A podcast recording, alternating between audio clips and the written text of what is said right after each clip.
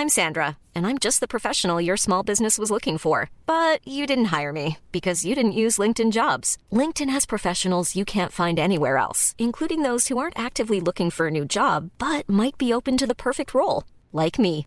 In a given month, over 70% of LinkedIn users don't visit other leading job sites. So if you're not looking on LinkedIn, you'll miss out on great candidates like Sandra. Start hiring professionals like a professional. Post your free job on linkedin.com/people today. Why don't more infant formula companies use organic, grass-fed whole milk instead of skim? Why don't more infant formula companies use the latest breast milk science? Why don't more infant formula companies run their own clinical trials? Why don't more infant formula companies use more of the proteins found in breast milk? Why don't more infant formula companies have their own factories instead of outsourcing their manufacturing?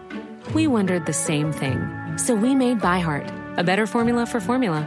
Learn more at byheart.com.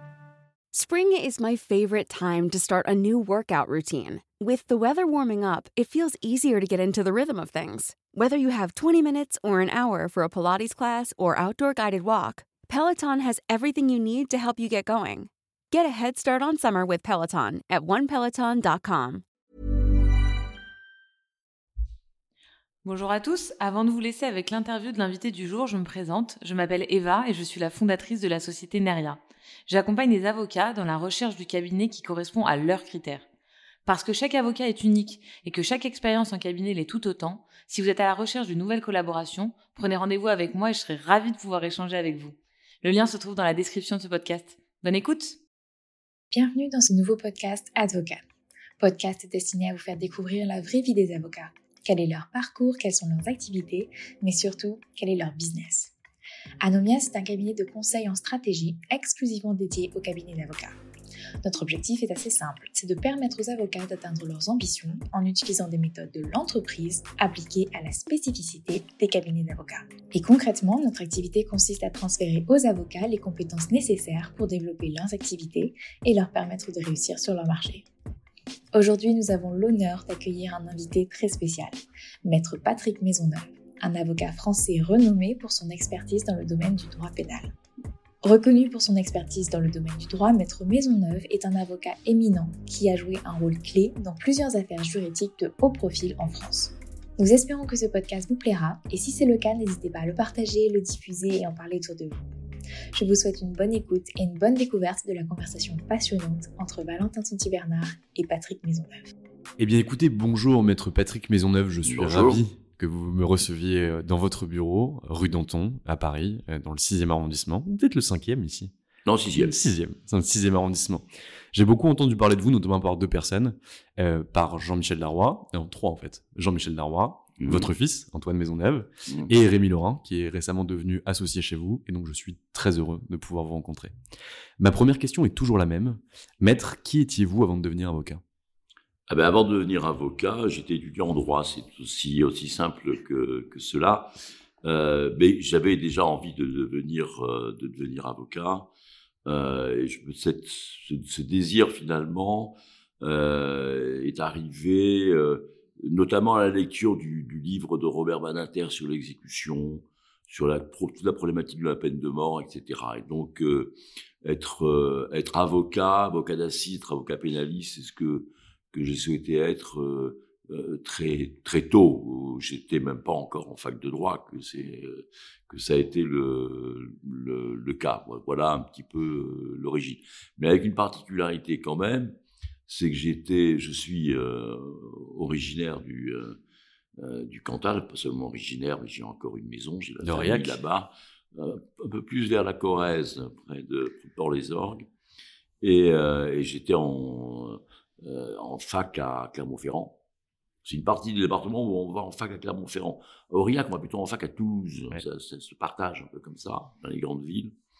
Et donc, euh, finalement, j'aurais dû rester avocat à Clermont-Ferrand.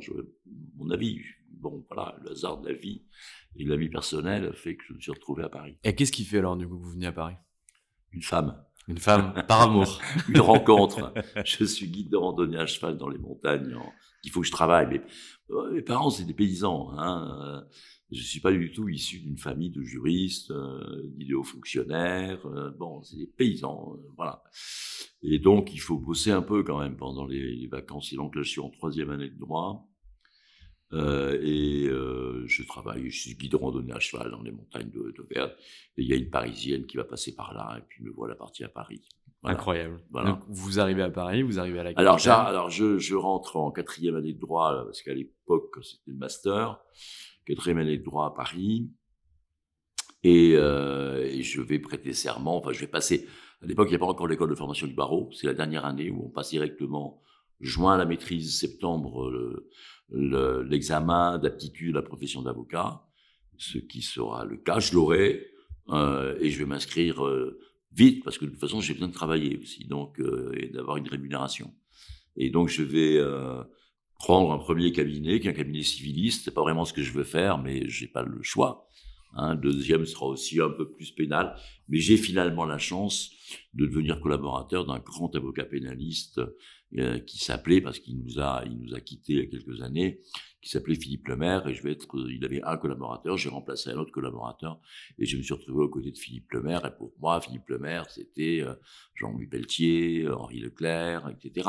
C'était Paul Lombard. Euh. de grands avocats, et donc j'étais très heureux euh, et pas peu fier d'ailleurs de devenir le collaborateur euh, d'un patron comme, euh, comme lui, parce qu'à l'époque on disait les patrons. Hein, j'ai commencé, donc il y avait Thierry Herzog pour Jean-Louis Pelletier, c'est comme ça que je l'ai connu, et Haïk, et ceux qui nous ont quittés d'ailleurs, Hervé Temim, etc qui avait travaillé avec Jean-Yves Guénard. Euh, bon, euh, voilà, tout ça remonte à plus de 40 ans. Euh...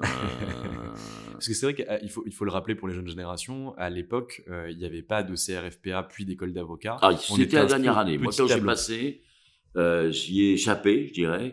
mais, mais, mais l'année d'après, il y avait l'école du barreau. Vous, hein. vous militez aussi pour la suppression de l'école du barreau?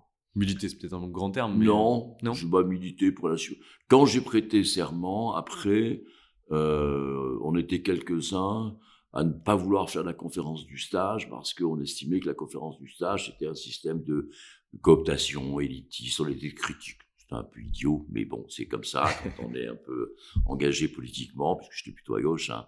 Euh, ça a changé? euh, Non. non, avec, beaucoup plus de nuances quand même, hein, et beaucoup plus de calme, voilà. Et comment vous obtenez ce stage alors? Le premier ou le second? Le premier. Le premier, alors le premier, je l'ai parce que euh, je connais personne. Hein, je connais pas un avocat, je connais pas un magistrat, je connais pas, je connais, je connais personne à Paris. C'est simple.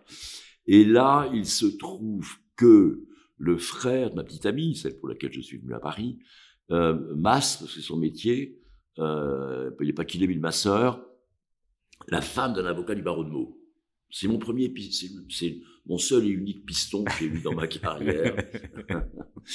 un piston majeur qui m'a permis d'aller chez le cabinet Talon, qui était à l'industrie et qui faisait du droit civil. J'y suis resté un an. Ils étaient très, euh, ils étaient très pédagogues. C'était un cabinet assez classique. Hein. C'est des cabinets d'anciens avoués, donc euh, habitués aux clercs, aux salariés, etc. Mais ils, ils précisaient bien les choses et et voilà. Et la première collaboration en pénal avec votre patron alors? Avec Philippe Lemaire.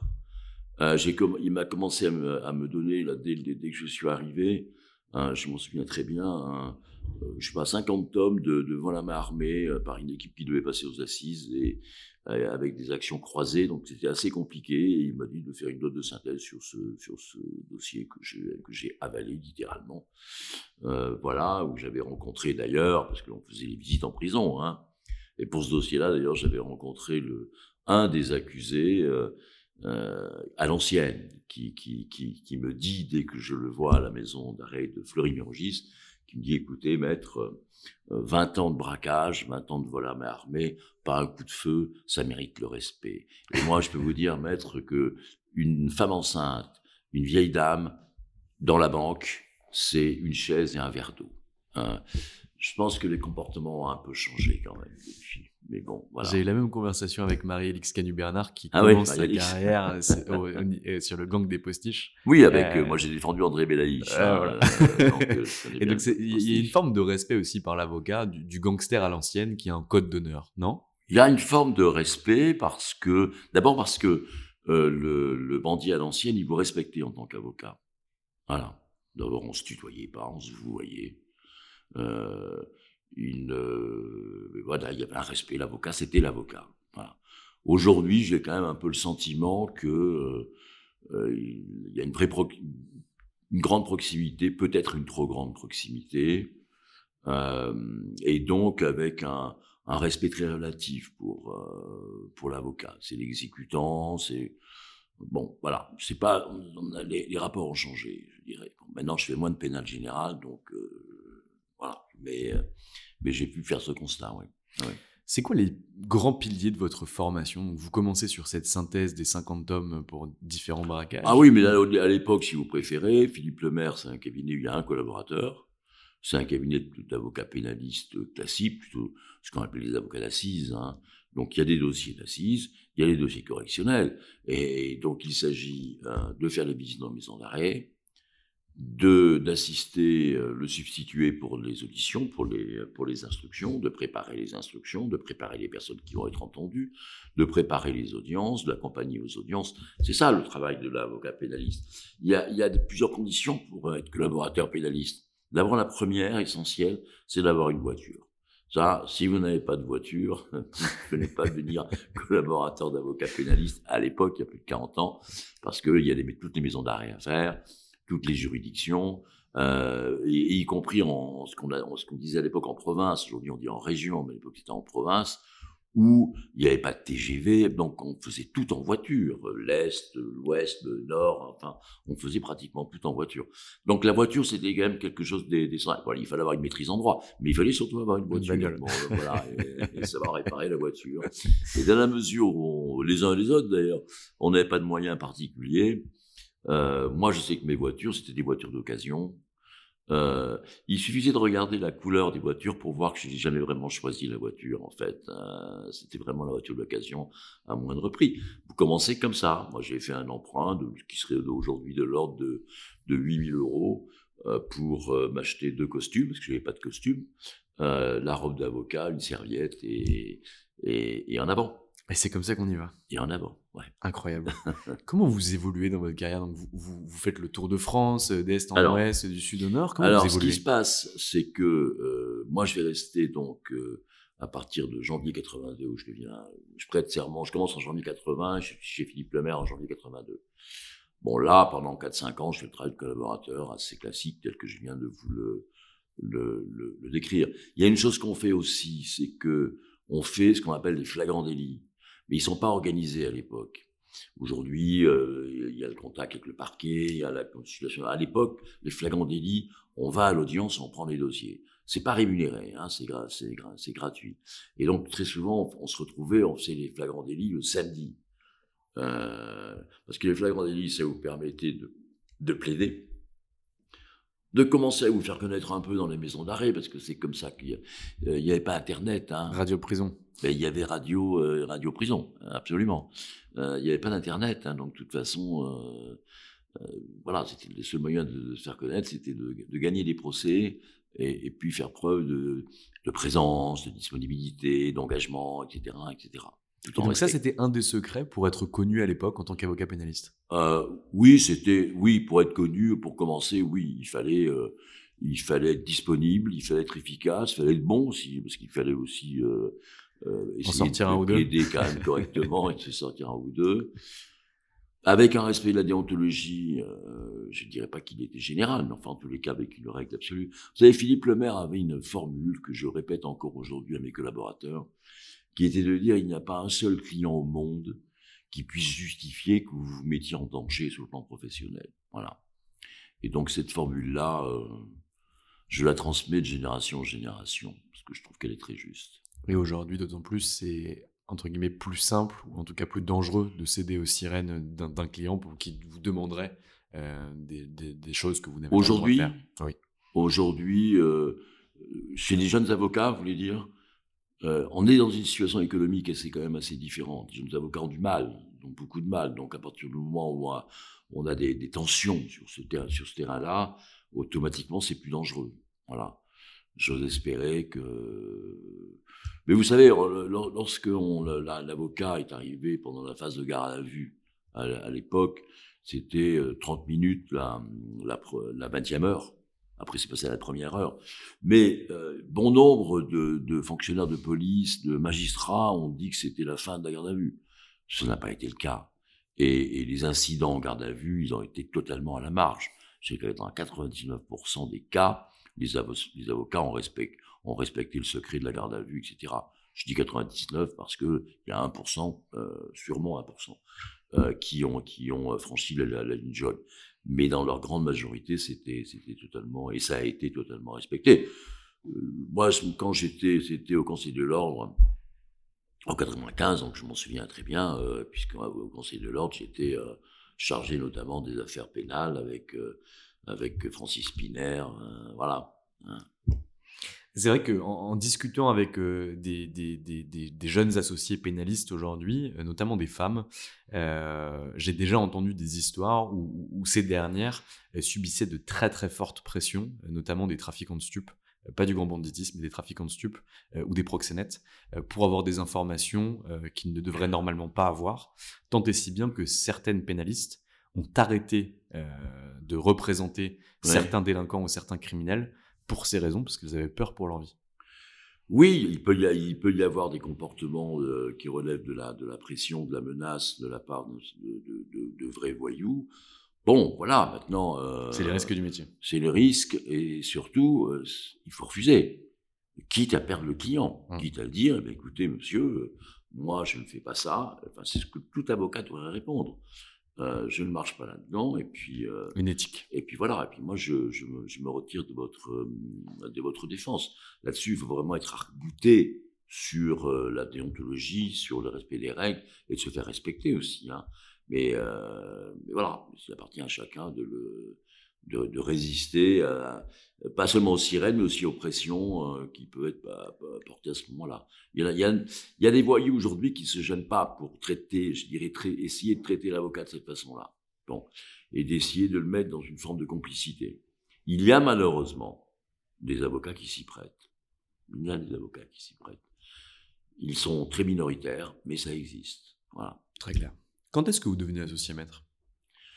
Alors moi, j'ai jamais été vraiment associé parce qu'en fait, je suis resté chez Philippe Lemaire sous une forme d'association qui n'était pas très régularisée. On partageait des locaux, mais on travaillait beaucoup ensemble. Donc je suis resté avec Philippe Lemaire pendant, j'ai entre la collaboration et l'association, je suis resté avec lui 18 ans. Jusqu'en 2000 Jusqu'en 2000. Après, je me suis installé seul et je suis euh, associé depuis 10 ans avec mon fils, en fait. Incroyable. Et puis ceux qu'il a fait venir. Mais on était quand même, on était très, euh, euh, très individuel, hein, que ce soit Pierre, Thierry ou Hervé. Hervé, c'est pareil, il a pris des associés, mais c'est quand même assez récent. Il avait pris des associés. C'est quand même assez récent. On avait un, deux, trois, quatre collaborateurs. Mais les associés, chez les pénalistes, il y en avait relativement peu. Pelletier, vous pas d'associés parce que c'est tellement intuitu personnel. Vous n'allez pas voir le, cabinet X avec 30 euh, associés, euh, des collaborateurs seniors ou juniors. Euh, si, si, vous allez voir tel avocat pénaliste, disons, on va mettre entre guillemets connu, c'est que vous allez le voir lui. Vous n'allez pas en voir un autre. Donc, ce qui fait que ce, rapport très intuitu personnel fait que c'était très individuel. Hein. Alors avec Parfois, un associé, bon, ça, comme Jean-Yves Guénard avait un associé, mais qui faisait un peu autre chose. Euh, Paul Lombard, il a eu son fils, après il s'est associé avec Baratelli. Mais, mais c'était vraiment à la marge. Hein, euh, c'était des, Alors, à part Henri Leclerc, parce qu'Henri Henri, c'était une expérience très avant-gardiste, une boutique du droit. Bon, c'était encore une autre démarche. Mais finalement, dans son cabinet, le pénal, c'était lui. Hein. Euh, les autres, euh, aujourd'hui, oui, il y a Frédéric Beaulieu, etc. Mais euh, à l'époque, c'est lui qui s'occupait surtout du pénal à, Ornano. C'était Ornano à l'époque, boulevard Ornano. Voilà, donc c'est, voilà, la réponse, c'est tellement un rapport tellement personnel. Euh, et d'ailleurs, encore aujourd'hui, ça m'est arrivé encore hier, euh, l'intervention du collaborateur. On a besoin d'avoir des collaborateurs parce qu'on ne veut pas se couper en. Hein. Et chaque fois, ça, ça, coince. Ça, coince systématiquement. Même si le collaborateur est très bon, efficace, etc. Ils sont venus vous voir, vous, euh, et ils vous le disent. Hein, euh, et donc, c'est vous qui, qui plaidez, c'est vous qui venez à l'audience, c'est vous, qui, vous qui me défendez, quoi, en fait. Voilà. Et pourquoi vous avez fait le choix de rester dans un cabinet euh, de purs pénalistes On est déjà venu vous chercher dans un cabinet d'affaires? Oui, mais j'ai refusé. Pourquoi?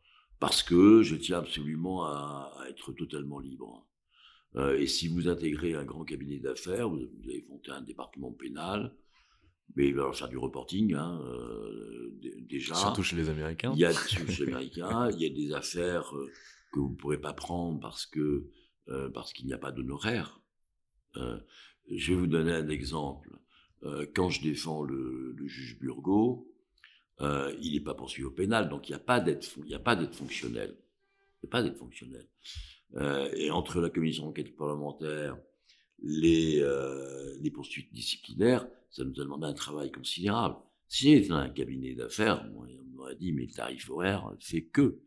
Euh, donc c'est aussi liberté par rapport, euh, par rapport à ça. Pour ceux qui ne connaissent pas, le juge Burgot, c'est l'affaire Outreau, Oui, c'est l'affaire Outreau, pardonnez-moi. Oui, c'est hmm. l'affaire Outreau, c'est le juge qui avait instruit Outreau.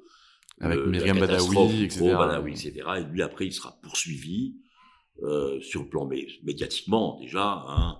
Puis, il sera entendu par la commission d'enquête parlementaire. C'est d'ailleurs la première fois que des avocats étaient présents devant une commission d'enquête parlementaire. Depuis, ça s'est refait. On était taisants, on était présents. Euh, et après devant la, le Conseil supérieur de la magistrature lorsqu'ils l'ont poursuivi disciplinaire. Voilà. Comment vous tombez dans le pénal des affaires, si jamais vous y tombez? Alors, ce qui se passe, oui, oui, bien sûr. Vers la fin des années 80, euh, il y a le début, euh, il y a des affaires d'escroquerie, des choses comme ça. Non, mais il y a vraiment le début euh, du pénal des affaires, c'est-à-dire de la mise en cause des, dirigeants ou des grands dirigeants. Ce qui fait que les, leurs cabinets d'affaires, les cabinets d'affaires, le cabinet Jean Veil, le cabinet Darrois, le cabinet le Gide, etc., ne font pas du tout de pénal. Nous, par rapport à ces, à ces, avocats d'affaires, on est des espèces de vilains canards des voyous. Euh, hein, on n'est pas élégant, on n'a pas, bon, on n'est pas bien élevé, etc., etc. Donc ils vont venir nous chercher. Euh, la première grosse affaire qu'on va faire, il y avait, déjà été mime aussi d'ailleurs, hein, euh, c'était l'affaire de la Cogedim. Le président de la Cogedim avait été poursuivi, incarcéré, etc. Donc ils viennent nous chercher un peu comme des mercenaires. Parce qu'ils ne savent pas ce que c'est qu'un juge d'instruction, un procureur. Ils ne savent pas ce que c'est qu'une audience. Ils sont pas la procédure. Et ça se voit. C'est, c'est pas leur domaine. Ils sont dans le monde des affaires. Ils sont pas dans le monde du pénal, des poursuites pénales. Donc le début de ces poursuites-là, euh, vont faire que les avocats pénalistes vont être recrutés, comme des mercenaires, hein, c'est ça le mot, vont être recrutés, on s'en plaint pas sur le plan financier, hein, euh, vont être recrutés par, euh, euh, par les cabinets d'affaires. Et puis progressivement, euh, ces cabinets d'affaires vont continuer à nous envoyer des dossiers, mais progressivement, il y a aussi des patrons eux-mêmes qui iront, direct, iront et maintenant c'est plus le cas, qui vont directement voir des avocats spécialisés en matière, en matière pénale, parce que la matière pénale va, euh, va s'étendre euh, sur tous les pans de la société. Euh, il va y avoir du pénal partout. Euh, dans le pénal, dans des affaires bien sûr stricto sensu, le pénal de la santé, le pénal des transports, le pénal de l'environnement. Donc, euh, dans, dans, tous les, domaines, ce qui fait qu'on va avoir besoin d'avocats pénalistes. Et dans la mesure où on va être sur le pénal des affaires relativement peu, euh, parce qu'il faut qu'on se forme euh, nous-mêmes, euh, parce qu'on n'est pas particulièrement formé pour ça. Hein. Vous avez dix ans qu'on fait du trafic de, stupes ou euh, des, actes de banque euh, sur les, les, les, bilans sur le CAC 40. C'est après donc on va, se former, on va se former, on va se former nous-mêmes hein, euh, sur ce, terrain-là. On va pas être très, nombreux parce que les affaires ça se passe à Paris. Euh, donc nos confrères de province, euh, qu'on dit encore province à l'époque, euh, sont moins, ils restent pénalistes, c'est classique. Il y aura des exceptions, mais, euh, mais les affaires, c'est à Paris. Les grandes sociétés, elles sont à Paris. Donc elles prennent des avocats parisiens. Et on va être quoi? On va être une, à peine une dizaine. Et ce qui fait qu'on va se retrouver à peu près dans tous les dossiers. Il y a le, euh, Metzner, euh, euh, on va se retrouver systématiquement dans, dans, les dossiers. Il y a eu des, il y a eu un article dans Le Monde, il faudrait que vous, pouvez sûrement le, retrouver. Je le mettrai dans le podcast. De Robert Dia, qui est, mais c'est les photos qui sont intéressantes parce que ce papier, c'est le monde du week-end. Hein. Ce papier, elle prend, donc il y a Témi, Herzog, il y a il y a moi, il y a Metzner aussi, je crois que c'est tout. Euh, ce, ce, papier dit du, des, des, voyous au CAC 40. Et, et, le photographe a été très bon parce que euh, on a tous des gueules de voyous sur ce, dans ce reportage. à la défense du CAC 40, voilà. Et vous n'avez pourtant jamais abandonné le pénal général, alors, ce qui a été quand même le cas de beaucoup de vos confrères. Alors, on l'a pas euh, complètement euh, abandonné. Il est devenu aujourd'hui euh, cabinet euh, minoritaire hein, sur on fait 80%. De... Quand je dis pénal des affaires, il faut l'entendre au sens large. Hein. Un crash d'avion, bon. pénal des entreprises, de la défense, des entreprises, etc. Et de l'individu en fonction aussi. Et de l'individu en fonction. Alors ça peut être... Euh, ça, ça peut être, euh, bah, je sais pas, l'affaire Big Malion, par exemple, c'est le financement d'une campagne électorale. Bon, euh, dans tous ces dossiers-là. Et puis, et donc, du coup, je ne sais plus ce que je voulais dire. Euh, donc, je sais plus ce que je voulais vous, dire. Vous n'avez pas abandonné le pénal général. Alors, vous on n'a pas abandonné le pénal général. J'ai, j'ai, mais c'est un peu, pas à la marge, mais, mais quand même pas loin. Hein. C'est plus, mais moi, ça me, ça me manque un peu quand même. Hein.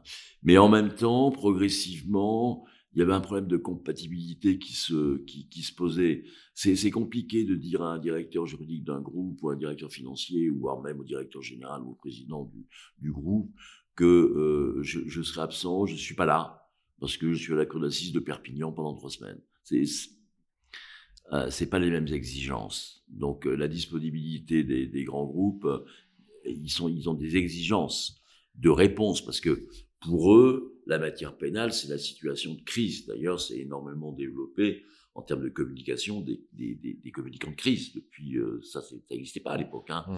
Euh, parce que c'est une situation de crise. Donc, il faut avoir une réponse dans l'après-midi. C'est euh, si demain il y a une perquisition dans tel groupe, eh ben ils vous disent ah, bon, on se voit ce soir à 18 h et, comment vous vous êtes accoutumé finalement à ces nouvelles personnes que vous représentiez? Parce que le, le, lien humain est extrêmement important euh, au, pénal et d'ailleurs dans, dans, la vie de tous les jours. Euh, quand vous voyez euh, ce, premier bandit que vous allez voir en disant qui vous dit 20 ans de braquage par un coup de feu, quand je voyais une femme enceinte, c'était ah un verre d'eau et assis dans ça change. Ça change. D'abord, ça change déjà en apparence parce que ces nouveaux clients, ils sont mieux habillés, ils sont beaucoup plus polis. Euh, mais au-delà de cette plaisanterie, euh, ça change bien sûr. Euh, alors, je vous, vous cache pas que euh, intellectuellement, c'est aussi autre chose. Bon, parce que il y a des gens dans le milieu, j'ai défendu André Belaïch, le bah, ancien chef du Longue des Postiches, euh, qui était quelqu'un d'intelligence et d'une vivacité d'esprit euh, très forte.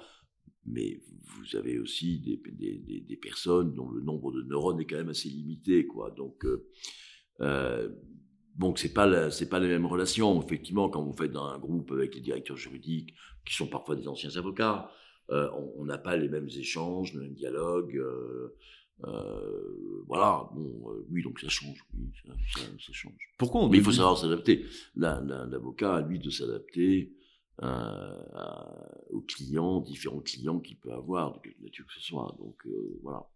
Très clair. Pourquoi en 2000 vous décidez de vous installer? Alors, je, bah parce que c'est la, c'est la vocation même de l'avocat d'avoir son propre cabinet. Euh, c'est, c'est une, euh, un mouvement, je dirais, naturel euh, de monter son cabinet. Voilà. Donc, donc c'est ce que je fais à ce moment-là. Très clair. est-ce que j'étais déjà installé avant, mais dans une structure qu'on partageait avec Philippe Lemaire, etc. Mais là, je, mais j'ai déjà eu des, des pas mal de, de, de, de procès.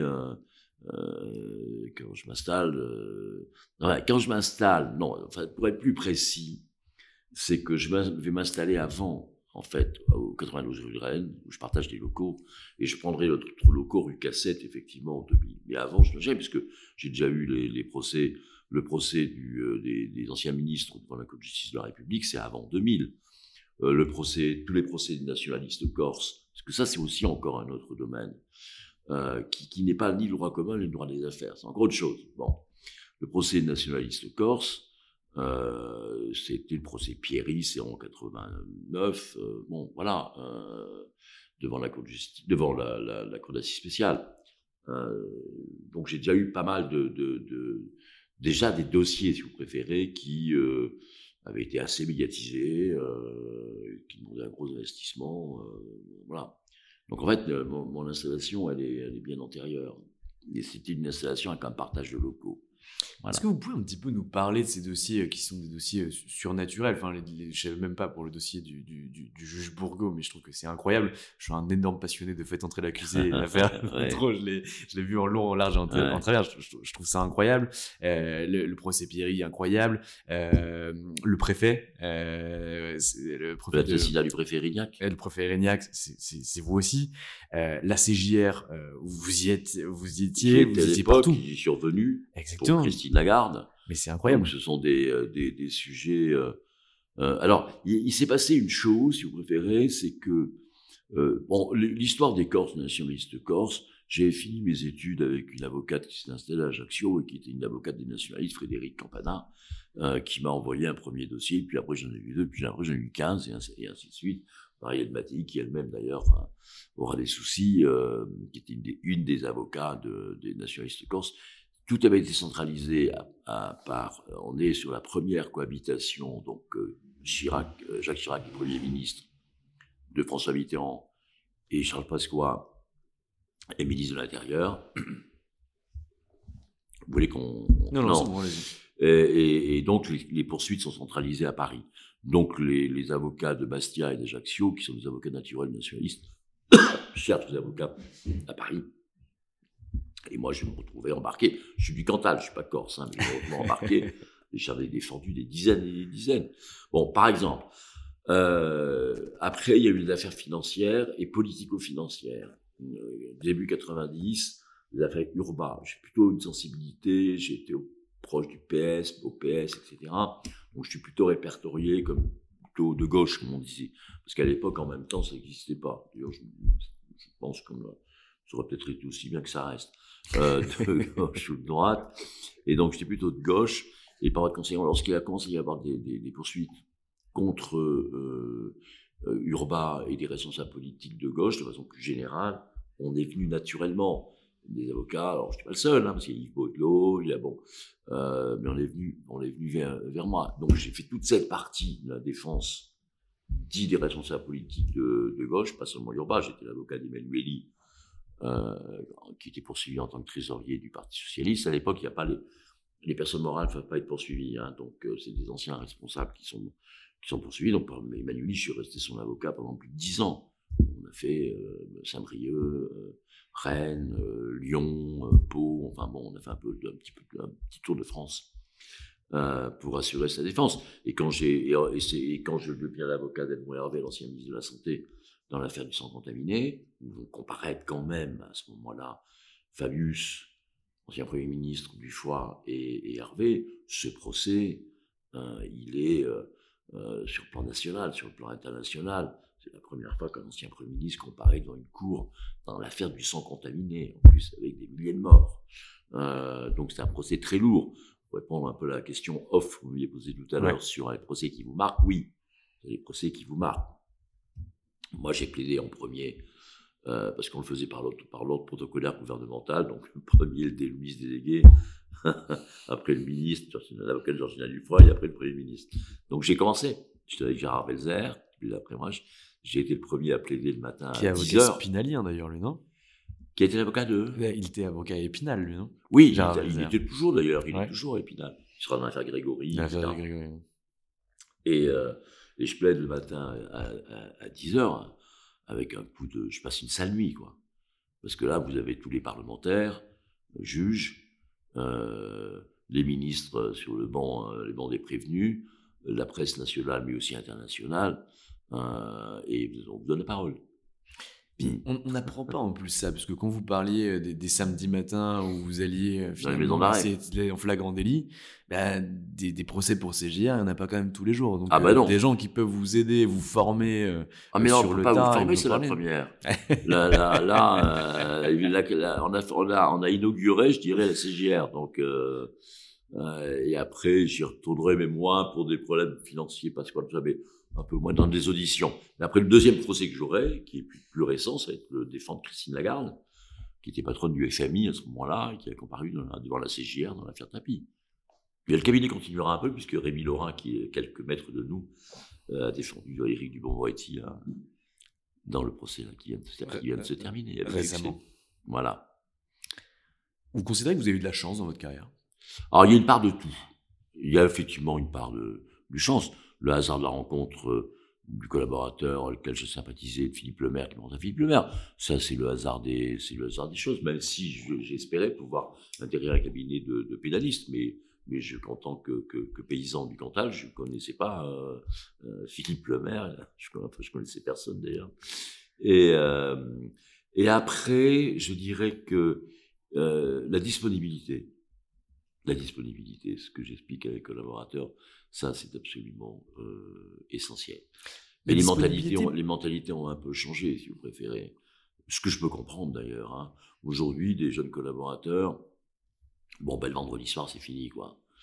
Euh, mais je comprends hein, qu'il y ait euh, un souci aujourd'hui de dire j'ai des enfants, j'ai une compagne, j'ai un compagnon, et bon, je ne vais pas tout sacrifier. Nous, on était, on était complètement en dehors de ce monde d'aujourd'hui quand on travaillait pour notre patron, euh, on travaillait pour notre patron, on a une admiration sans borne pour notre patron, et donc le patron pouvait vous dire, bon, bah, rendez-vous euh, dimanche à 14h, pas de problème, il n'y avait même pas l'ombre d'une discussion. La première fois, euh, première année où j'ai travaillé chez Philippe Lemaire, j'ai pris 4 jours de vacances. La deuxième année, j'ai pris 6 jours de vacances. Et encore, Philippe Lemaire, quand je lui ai annoncé que je partais 4 jours, il me disait, mais vous partez donc, euh, c'était, on était dans un monde totalement euh, euh, différent. Mais ça, ça a joué aussi sur le fait qu'on a été identifié comme bosseur, disponible, connaissant notre métier, parce qu'on l'apprend également au fur et à mesure. On, maîtrise les procédures. On, on, a connu Metzner était un peu un précurseur de la problématique des nullités de procédure, ce que jamais personne n'avait fait, euh, fait avant. Parce que finalement, les, générations qui étaient au-dessus de nous ne l'avaient pas fait. Mais non, nous, c'est la vieille génération. Mais à l'époque, on était plutôt dans les jeunes générations.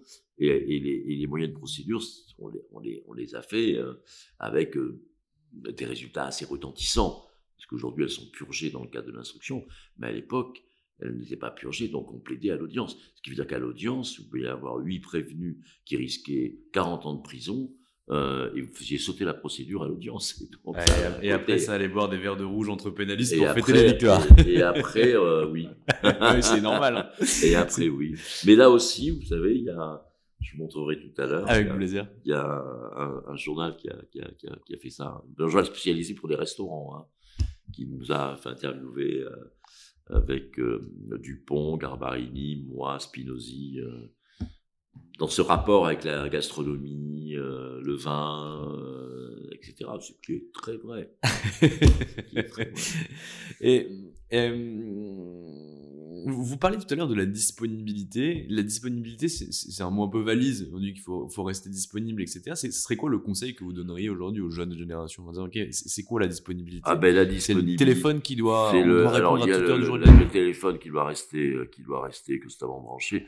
Enfin, c'est pas, c'est pas un conseil, mais je crois que c'est malheureusement euh, une nécessité euh, de savoir sacrifier ses vacances s'il faut rentrer, parce qu'il y a pas, pas pour n'importe quoi, mais si euh, pour un, un, client majeur qui vous demande d'intervenir, vous lui pas écouter, on se verra dans 15 jours. Parce que là, vous lui donnez déjà un signal que votre engagement, il va être relatif. Quoi. Ce qui est important, c'est que la personne qui vous choisit, ou qui vous pose la question, il faut qu'elle sente tout de suite qu'il y a un intérêt, un engagement, ce qui ne vous prive pas de votre liberté, de votre clause de conscience, etc. Hein. que les choses soient claires. Mais il faut qu'elle le ressente comme ça. Ce qui est assez euh, logique. Si vous allez voir un médecin qui, qui vous dit, écoute, on verra ça plus tard, l'année prochaine, etc. Bon, vous allez en voir un second. Évidemment. Évidemment. Euh, ben, l'avocat, ça va être un peu, un peu pareil, quoi. Hein. Est-ce que de temps à autre, vous vous retrouvez euh, avec euh, des confrères et amis à vous et vous parlez justement de cette jeune génération en vous, oui, en vous rappelant vos souvenirs Oui, bah, on, on, en parle parce qu'on voit effectivement la, la, toute la différence. nos collaborateurs ne, ne, non travaillaient le samedi. Nos collaborateurs ne travaillent plus le samedi. Donc on voit vraiment la, la, la différence. Ils travaillent, hein, il n'y a pas de, problème, ils bossent mais, euh, mais on voit effectivement la, différence. Euh, alors, je, je pense qu'on était aussi peut-être probablement dans un excès. On, était totalement dévoués. Euh, et on avait des rapports, euh, c'était pratiquement des rapports qui, qui relèvent du, du filial. Euh, voilà. Pour moi, Philippe Lemaire a été quelque part un second père. Bon, il n'y avait pas de il n'y avait pas de frontières, on se, oui, c'était ça. Et je sais que Thierry avec Jean-Louis Pelletier, c'était pareil. C'était la même chose. Euh, ouais, Il y a quelques années, vous avez décidé de vous associer avec votre fils. Ouais. Euh, pourquoi? Alors, au départ, si vous préférez, c'est un peu par hasard, parce que Antoine, il avait fait une formation. Il était pour être, pour être avocat, mais il avait fait une formation d'arbitrage international. Et puis, euh, trouver une collaboration en arbitrage international, je dis bien, c'était pas évident. Donc au départ, il trouve pas tout de suite et je lui dis, bah, euh, tu as commencé à bosser avec nous, euh, j'avais d'autres collaborateurs, hein, mais j'étais tout seul. Euh, et il a commencé, et après là, c'est la question qu'il faut lui poser à lui, et il s'est totalement J'ai déjà posé. passionné par ce qu'il a commencé à faire, et, et voilà, et enthousiasmé, c'est parti. Et très déterminé, très enthousiasmé, très engagé, donc bon. Et donc, ce qui m'a amené à dire, bon, bah, euh, ce qui serait bien, c'est que moi, ça fait des années que j'ai créé ce, ce, ce, ce cabinet. J'ai eu pas mal, pas mal de dossiers, pas mal de dossiers intéressants. Euh, euh, le, le, nom reste comme d'autres, mais il existe. Euh, donc, ce qui serait bien, c'est que la aventure puisse continuer euh, et qu'elle puisse continuer après moi. C'est ça l'idée. Hein. c'est encore l'idée aujourd'hui. La transmission.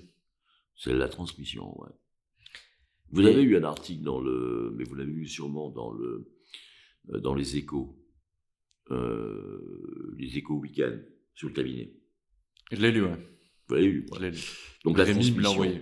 Ah, oui, Rémi la me l'a envoyé. donc la, Rémi, bien sûr, très organisé, Rémi dans la transmission, c'était l'idée. Et puis après, j'ai dit à Antoine, écoute, euh, si tu veux faire venir d'autres associés de ta génération, ce sera de ta génération.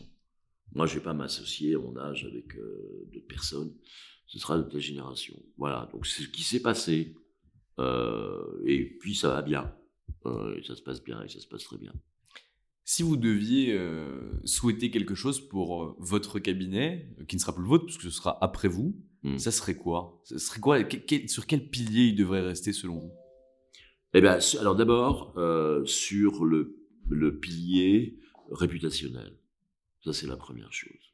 Ce, ce cabinet, parce que j'ai été élevé par ce grand avocat, et a été bâti sur une, une réputation de déontologie, de sérieux, etc.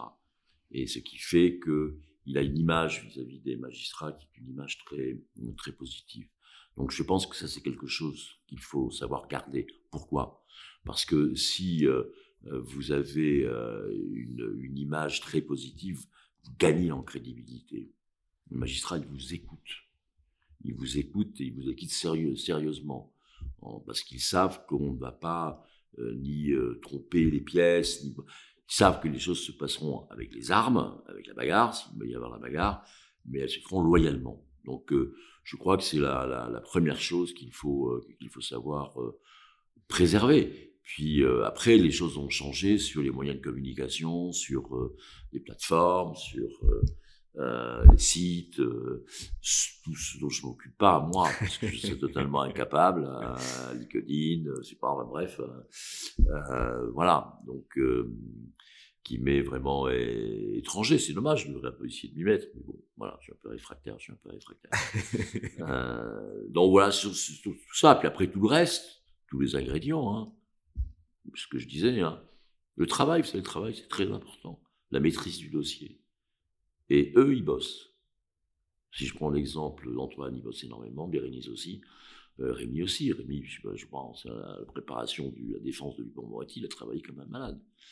Donc il y a ça, pilier de la déontologie, l'image, et du sérieux, du travail. Euh, voilà. Tant vis-à-vis de, surtout vis-à-vis de l'extérieur, l'image qu'on renvoie, euh, certains cabinets d'avocats, je ne dirais bien sûr pas lesquels, souvent dans, le, dans le monde des affaires, ont tendance à facturer des heures qui n'existent pas, qui n'ont pas vraiment existé.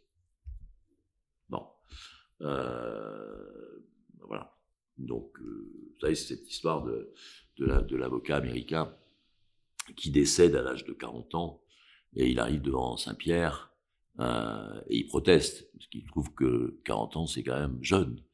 Et donc Saint-Pierre, je la fais courte, hein, Saint-Pierre euh, dit mais non c'est pas possible. Il regarde le dossier, il dit mais non vous n'avez pas 5 ans, vous avez 60, vous n'avez pas 40 ans, vous avez 75 ans. Il dit mais non j'ai 40 ans. Et Saint-Pierre se replonge dans le dossier. Il dit, ah, Excusez-moi, on s'est trompé. On a compté les heures de votre feuille de temps en tant qu'avocat. voilà, je résume. Euh, le, voilà. Hein, bon, donc ça aussi, c'est dans ce sérieux-là, il faut. C'est là où l'honnêteté aussi. Hein. Il y a un certain nombre de choses qui sont très morales finalement, hein, euh, très morales.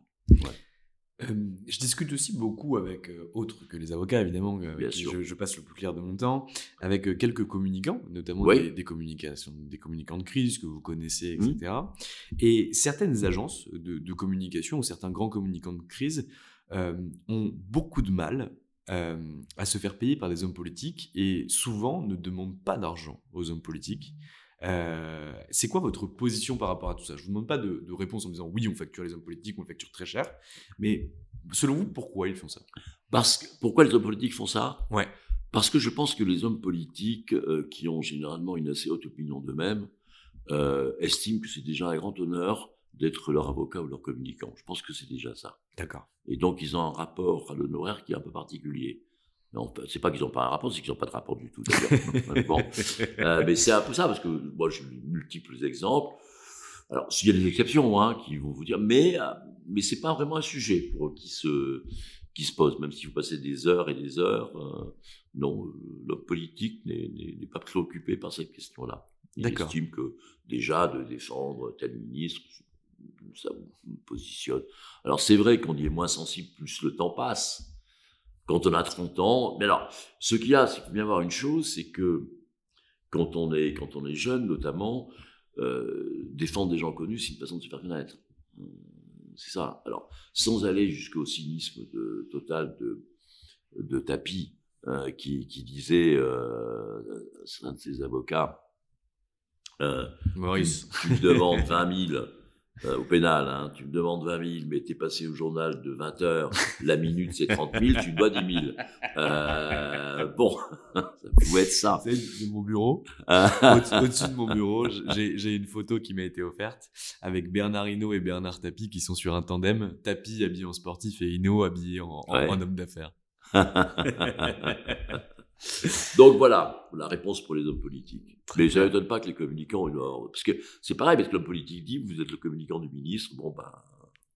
Hein. Exactement, mais l'homme d'affaires pourrait très bien dire la même chose. Vous êtes l'avocat de Carlos Ghosn, c'est vous qui l'avez payé, pas l'inverse. Ben, les hommes d'affaires, ils sont, les hommes d'affaires, ils sont, ils ont plus un rapport avec le, euh, la rentabilité. Euh, la... Je dirais que l'homme d'affaires, il va se dire si, il faut faire attention avec l'homme d'affaires, parce que l'homme d'affaires, si vous, si vous n'êtes pas cher du tout, il va dire il n'est pas bon pour l'homme d'affaires, l'avocat qui est bon doit être un avocat assez cher quand même. Voilà. Évidemment, même, Donc, même nous, à notre à trouver, hein. petite échelle, petit chef d'entreprise, un avocat qui a un niveau horaire ou qui nous demande des prestations qui sont pas assez chères, on le prend pas parce qu'on n'a pas confiance. Bah oui. C'est une bêtise, mais c'est bah comme ça qu'on fonctionne. Alors que ça dépendra des avocats, ça dépendra. Bon. Évidemment. Vous avez déjà refusé des clients? Ouais, pour des clauses de conscience sur les systèmes de défense. Moi, je pars du principe qu'il ne peut pas il euh, n'y a pas de catégorie de clients que l'avocat peut, refuser. C'est un peu le, le d'âge, tous les défendre. Euh, après, il y a la clause de conscience qui fait que Euh, si vous n'êtes pas d'accord avec un système de, défense, ben dans ces cas-là, vous n'êtes pas d'accord. Moi, en pénal général, ça peut être dans tous les domaines, hein, en disant moi je ne suis pas d'accord avec votre système de, de, de, défense. Et je ne suis pas d'accord avec le système de défense, parce que un système de défense, il s'élabore pas en cinq minutes, donc il y a des choix à faire, etc. Mais si à l'arrivée on n'est pas d'accord, euh, c'est une façon aussi de dire, mais moi je vais pas vraiment être engagé dans vos arguments de défense si moi-même déjà je n'y crois pas du tout, du tout, du tout, du tout. Donc euh, euh, donc ça va être arrivé effectivement pour cette raison-là. Hein. Après il peut y avoir des raisons plus idéologiques. Euh, de défendre des identités nationales, etc. Euh, là aussi, mais si si si quelqu'un de euh, si Marine Le Pen assassine ses chats et qu'elle est poursuivie pour maltraitance animale, c'est pas la même chose que la. Pour ses convictions politiques. Voilà. Si, un mec d'extrême droite tue sa femme euh, ou, une, ou, une, femme d'extrême droite, faut dire les deux maintenant, faut faire gaffe, hein, ou une femme d'extrême droite tue euh, c'est autre chose. Mais par exemple là, je vais être euh, en novembre prochain l'avocat du Parlement européen contre le Rassemblement national, où on va voir une. Pour les comptes de campagne? pour les, pour les, les assistants parlementaires, les, le, le, caractère fictif, euh, enfin, les détournements de fonds publics au préjudice du Parlement européen, pour avoir fait payer par le Parlement européen, sous couvert d'assistants parlementaires, des gens qui n'étaient pas du tout assistants parlementaires, euh, européens. Hein, voilà. Très clair. Donc ça, ça commencera en novembre. Mais, euh, J'ai une question à vous poser par rapport au traitement médiatique euh, des hommes politiques, des artistes, euh, des gens connus euh, qui sont condamnés, quoi qu'il en soit, par le tribunal médiatique avant toute condamnation ou relax devant les juridictions et qui ne se sentent jamais lavés de, de, ce qui s'est passé. Qu'est-ce que vous en pensez ils ont, ils, ont, ils ont raison parce que le problème auquel on est confronté, c'est que le temps médiatique, c'est pas le temps du tribunal. Donc le temps médiatique, ça va être tout de suite, immédiatement, ça va être violent, euh, euh, et donc votre mise en cause, et donc l'atteinte à votre présomption d'innocence, elle est absolument évidente. On ne cesse de le répéter en ce moment, à tous les niveaux, euh, mais ça c'est sûr. Bon, qu'est-ce qu'on peut faire par rapport à ça? On va pas, il faut pas, parce que quand on lit le temps de la justice, c'est trop long. Faut faire attention à cette formule-là, parce que parfois le temps de justice mérite qu'on se penche sur les sujets, qu'on fasse de vraies enquêtes, de vraies investigations, etc. Bon. Et ça, c'est insurmontable. Parce qu'on ne va pas dire aux médias, bah, vous parlerez euh, de la mise en cause de tel ministre le jour où il sera jugé. Aujourd'hui, ça n'existe pas. Donc les médias, ils vont être tout de suite.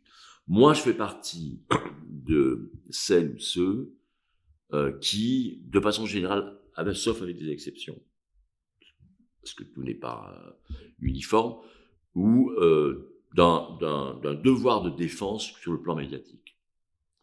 Parce que je sais qu'on va être en décalage, et quelqu'un qui est accusé sur le plan média, moi je suis pour que l'avocat de la défense monte au créneau. Et le défende également sur le plan médiatique.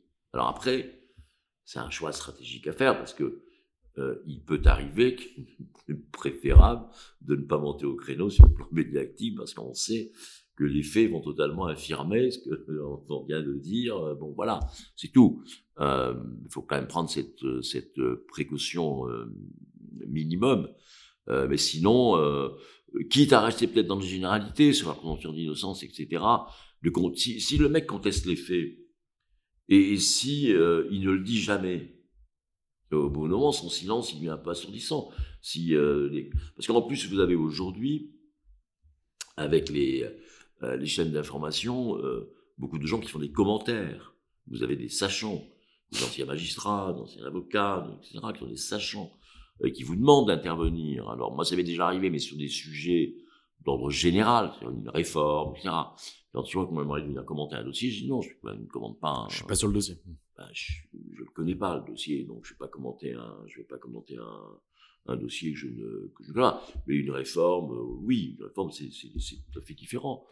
Euh, donc, il faut pouvoir réagir. Et donc, euh, il y a une légitimité à, et je dirais moi, à violer le secret professionnel, le, secret de l'instruction, pour les besoins de la défense. Pour les besoins de la défense. C'est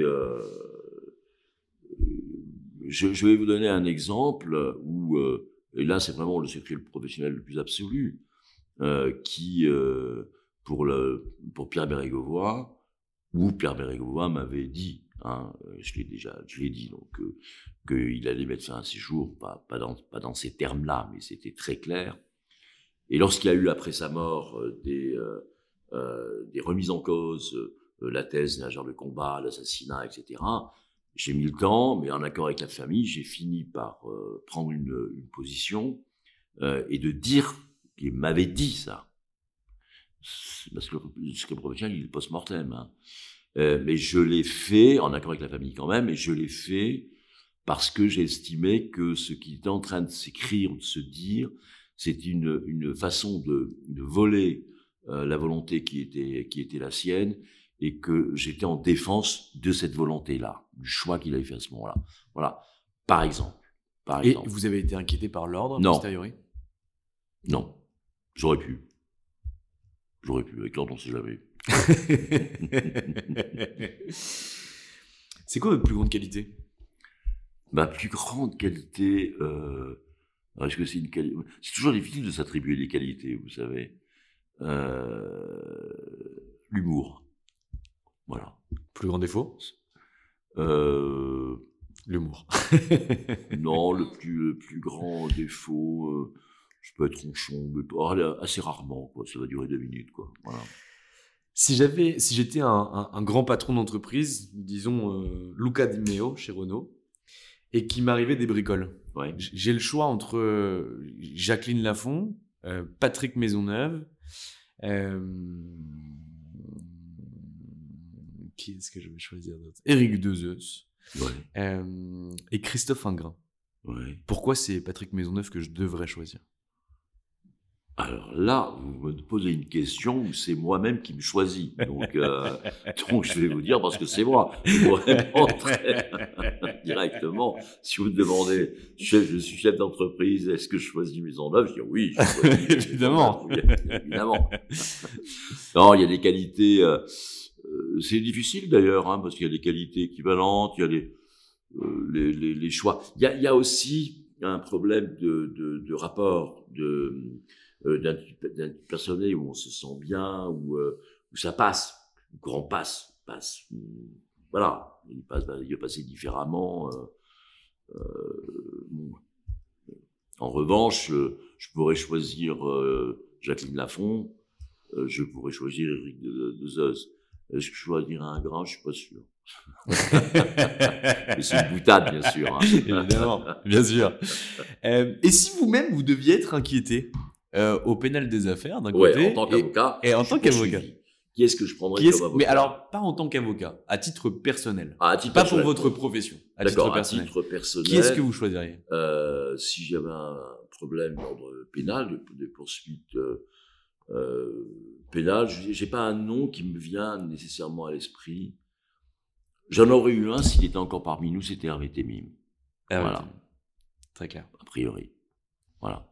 Maintenant, il peut y en avoir d'autres, hein, auxquels je ferai confiance.